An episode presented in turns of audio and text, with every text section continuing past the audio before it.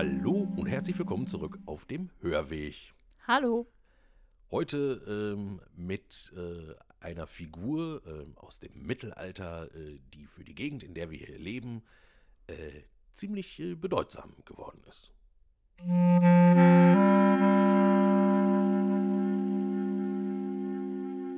Drei Namen.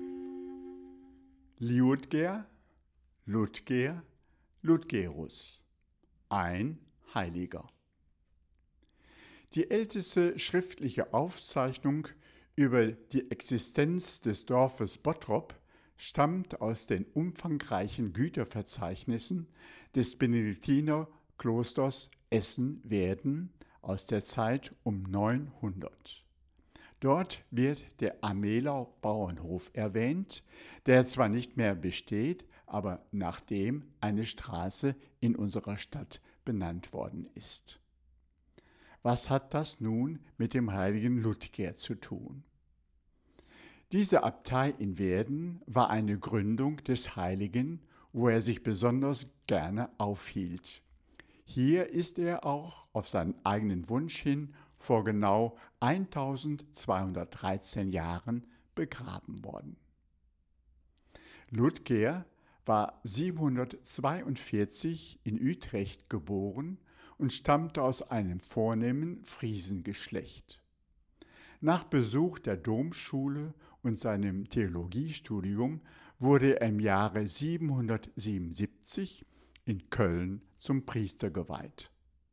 Danach ging er als Missionar nach Friesland, um deren Bewohner zum christlichen Glauben zu bekehren.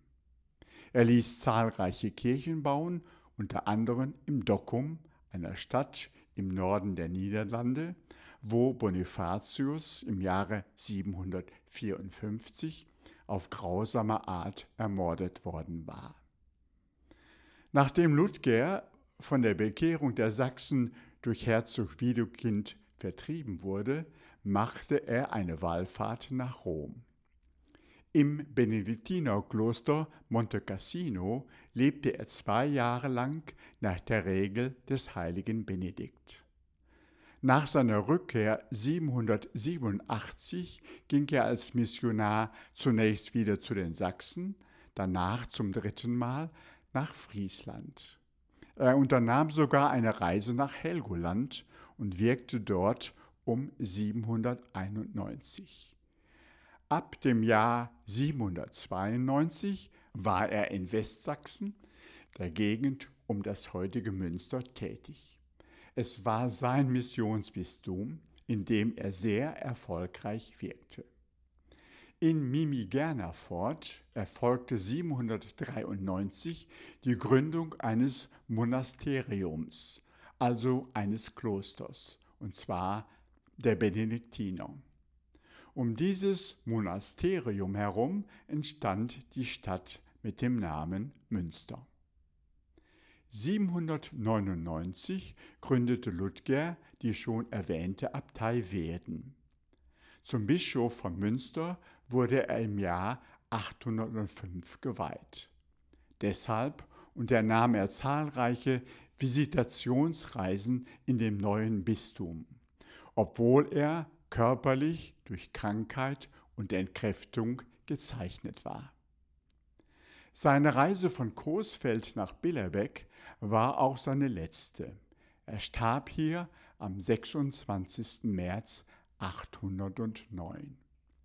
Die letzte Ruhestätte fand er aber in der Abtei Werden in der heutigen Propsteikirche St. Ludgerus.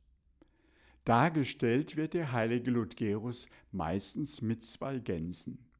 Den Grund dafür erzählen zahlreiche Legenden. St. Ludgerus ist Patron der Bistümer Münster und Essen. In unserer Stadt Bottrop ist er der Pfarrpatron der katholischen Gemeinde in Fuhlenbrock.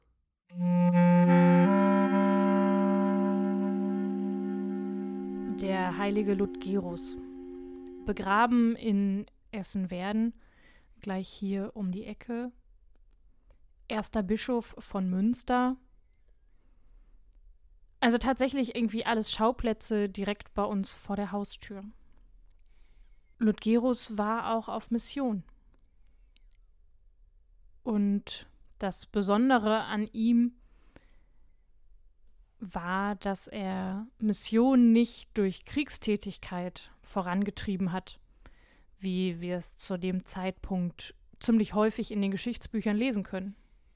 Ja, so 100 Jahre vorher oder 150, doch Karl der Große dagegen hat, also ja, wobei auch das heute natürlich, also das war nicht unbedingt der Kaiser, sondern halt auch Leute, die, äh, äh die in seinem Auftrag unterwegs waren. Naja, auf jeden Fall von, von äh, Liotger, ähm, dem alten Friesen, ähm, ist auf jeden Fall überliefert, dass der äh, äh, sich grundsätzlich äh, friedlich äh, verhalten hat und äh, sich auch vor Krieg zurückgezogen hat.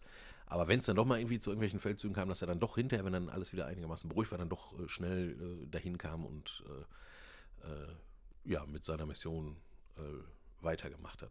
Jetzt ja, genau, und er hat es ja auch hier irgendwie geschafft, diese ganzen kleinen einzelnen Gebiete, die alle ihren eigenen Herrscher hatten zur damaligen Zeit, hier äh, relativ schnell unter einen Hut zu bringen. Genau, also was jetzt vielleicht nützlich ist, sich nochmal vor Augen zu führen, ähm, das war, äh, also äh, das, das war damals hier äh, quasi äh, Sachsen, ne, weil da also sächsische Stämme lebten.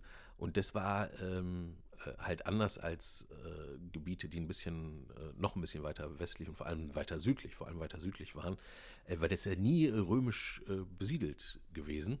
Das heißt, das war wirklich mehr oder weniger Wildnis und neues, neues Land und wenig besiedelt und hatte also nie mit ist also nie unter römischer Herrschaft gewesen und ist deswegen einfach wirklich ähm, zu der Zeit echt äh, ja, Neuland und auch fremdartig äh, für die Leute, die sich jetzt äh, auf den Weg machen. Ähm, und naja, äh, deswegen, also viele kleine Stammesgesellschaften und so weiter. Äh, und einfach alle eigenständig, weil sie vorher nicht durchs Römische Reich schon einmal ähm, ja, quasi gleich gemacht wurden.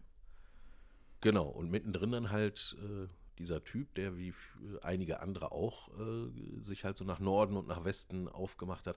Äh, Liutgar ist sogar mal äh, bis nach Helgoland äh, wohl gekommen.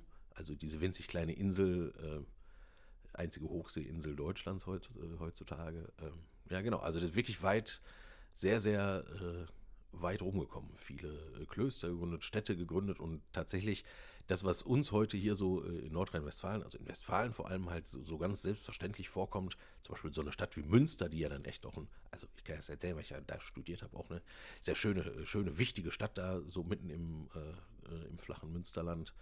Ähm, das ist alles, äh, steht alles mehr oder weniger wirklich mit dieser Person äh, in Verbindung. Ne? Oder auch das, das hübsche Werden an der Ruhr. Genau da wo heute dieser Stausee, äh, Baldeneysee ist. Übrigens, äh, heutzutage äh, kann man ja zum Teil am Baldeneysee äh, nicht mehr spazieren gehen, da an der Ruhr. Ähm, da, äh, ja, da müsste eigentlich der Ludger mal was tun, ne? Müsste ja was tun, weil, und zwar, weil man Dem fortwährend in Gänsekacke tritt, weil nämlich äh, die kanadische Graugans sich dort fürchterlich breit gemacht hat. Genau, und zum Ludger gibt es nämlich eine schöne Geschichte, die auch mit Gänsen zu tun hat. Angeblich gab es eine große Graugansplage. Damals schon, ne? Damals schon, genau. Und Ludger hat dafür gesorgt, dass die Gänse äh, von dannen gezogen sind. Aber bevor die Gänse von dannen gezogen sind, haben sie sogar noch etwas getan, denn gleichzeitig zu dieser Graugansplage gab es auch eine große Dürre. Und er hat die Gänse dazu gebracht, noch so lange mit den Füßen zu scharren, bis sie auf Wasser gestoßen sind. So, so war natürlich dann diese Gänseplage und die Dürre gleichzeitig besiegt. Genial. Also das ist natürlich, also das ist natürlich eine spätere Legende, wie, wie sie zu allen möglichen Heiligen immer und immer wieder finden, aber was halt, ähm, was vielleicht so der, der Kern dahinter ist, und äh, man werde doch, doch was Positives aussagen über die äh, Person, die man äh, für heilig hält, weil sie natürlich jetzt von historischer Relevanz ist und so weiter. Und ähm, also dieses Gänsewunder ist, finde ich jetzt besonders schön, wirklich, denn ähm, denn wenn man ein bisschen tiefer scharrt, äh, äh, gemeinsam mit den Gänsen, ähm, finde ich, zeigt sich daran schon ganz schön, worum es eigentlich geht, wenn, äh, wenn das Evangelium zu den Menschen kommt. Ne, also die Missionare wollen ja den Menschen vom, äh, vom Reich Gottes erzählen, äh, von der frohen Botschaft, die Jesus äh, schon verkündet hat, beziehungsweise ja, also die Jesus verdeutlicht hat, die war ja vorher auch schon da, die frohe Botschaft. So, und ähm, genau, und das ist ja quasi, dass es, dass es ein gutes Leben für alle Menschen und für alle Geschöpfe geben soll. Und dass Gott das, was das Leben hemmt oder gefährlich macht oder ähm, klein hält äh, oder möglicherweise jetzt äh, demnächst ist ja Ostern äh, äh sogar tötet, dass Gott das äh, wegnimmt. Und äh, also gerade Wasser und Dürre oder Wüste und dann doch fruchtbares Land, was durch Wasser kommt, ähm, das ist ein, das ist natürlich ein total bekannter Topos. Ähm, deswegen passt das ganz gut. Ne? Also der, das das kann ein gutes Sinnbild sein für die äh, frohe Botschaft von der Möglichkeit äh, eines guten Lebens für alle äh, Geschöpfe äh, auf der Erde. Am Ende sogar auch noch äh, für die Gänse, die ja sonst also in Konkurrenz mit den, mit den Menschen äh, standen. Die konnten dann anderswo wahrscheinlich auch lecker Schnecken fangen oder so. Naja, genau. Auf jeden Fall ein Bild, was im doch durchaus ländlich und bäuerlich geprägten Westfalen total gut funktioniert und total gut passt. Gänse sind jedem bekannt. Dürre ist für die Bauern auch eine bekannte äh, Größe und eine Gefährdung und da funktioniert es natürlich total gut. Genau, deswegen erzählt man sich das äh, bis heute. Ihr könnt ja, wenn ihr irgendwie äh, unterwegs seid, äh, mal die Augen offen halten äh, nach einer heiligen Figur, die halt mit Gänsen dargestellt wird. Das ist dann äh, Häufig der Luitger. Könnte auch der Martin, aber genau, häufig, könnte auch der Martin sein. Häufig der, der äh, Liutger oder Ludgerus oder äh, Ludger dann vereinfacht äh, verdeutscht. Genau, ansonsten treffen wir die ja tatsächlich auch, wie in der Erklärung zum Ludger schon angeklungen ist, heute noch an vielen Stellen. Also Ludgerus Schulen und Ludgerus Kirchen gibt es hier bei uns in der Region doch die eine oder andere. Und das ist halt, wie gesagt, wenn man sich das vor Augen führt, auch gar nicht weiter verwunderlich, denn dieser Typ war ähm, also einfach überaus äh, prägend für die äh, gesamte Region hier. Äh, also, ja. Ja, äh, spannende Figur. Äh, ich freue mich schon äh, auf die nächsten. Jetzt hatten wir ja jemanden, der gerade noch ganz nah an uns dran war, zeitlich mit dem Clemens August von Galen. Jetzt wieder jemand, der weit, weit in der Geschichte zurückliegt.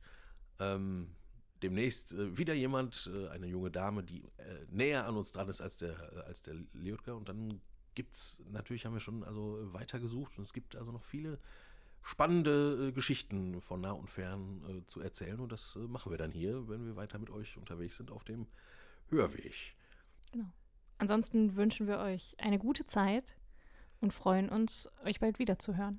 Bis dann. Bis dann.